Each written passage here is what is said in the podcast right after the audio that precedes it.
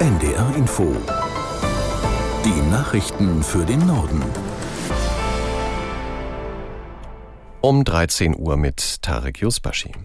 Beim ersten Parteitag des Bündnisses Sarah Wagenknecht in Berlin hat die Vorsitzende Wagenknecht die Politik der Ampelkoalition kritisiert.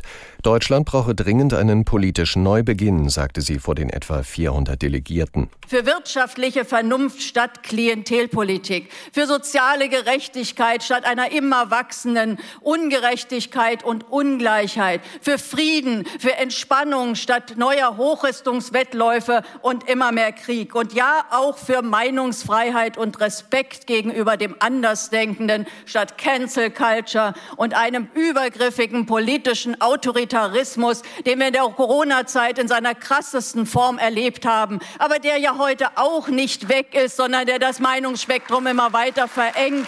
Und das machen wir nicht mit. Das wollen wir verändern. Und es ist wichtig, dass sich das ändert. Die BSEW-Vorsitzende Wagenknecht.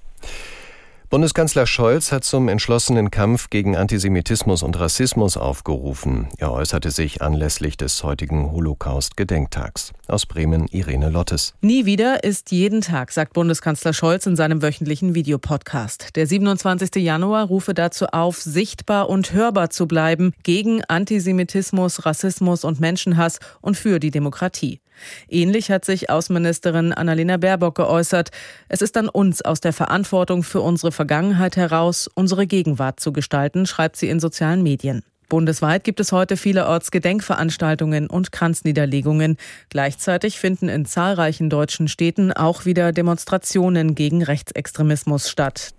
Auch in Norddeutschland gibt es wieder Protestaktionen gegen Rechtsextremismus, unter anderem in Kiel und Lübeck, Wismar und Emden. An der Demonstration in Osnabrück hat Verteidigungsminister Pistorius teilgenommen. Er sagte, die Demokratie sei bedroht durch die AfD. Die Partei fühle sich stark, aber die Parteigegner seien mehr, so der SPD-Politiker. Insgesamt haben sich in Osnabrück laut Polizei etwa 25.000 Demonstranten versammelt.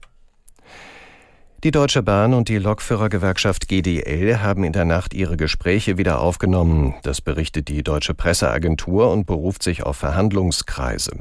Zu Inhalten oder möglichen Ergebnissen ist noch nichts bekannt. Der Streik der GDL im Tarifkonflikt mit der Deutschen Bahn soll noch bis Montag dauern. Die Bahn hatte zuletzt eine weitere Alternative für die Arbeitszeiten der Beschäftigten angeboten. Die GDL wies den Vorschlag bislang zurück. Bei Angriffen der israelischen Armee im Südlibanon sind nach Angaben der Hisbollah vier Kämpfer getötet worden. Heute früh reagierte die Hisbollah offenbar mit Beschuss auf israelische Stellungen.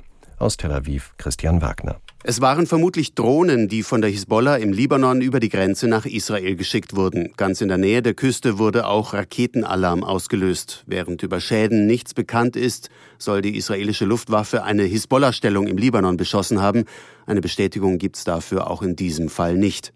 Raketenalarm wenig später auch in den israelischen Gemeinden am Gazastreifen. Die israelische Armee hatte nach eigenen Angaben mehrere Männer der Hamas getötet in Khan Yunis, ganz im Süden. Bei dem Einsatz sei auch ein größeres Waffenlager mit Munition und Technik gefunden und zerstört worden. Das waren die Nachrichten.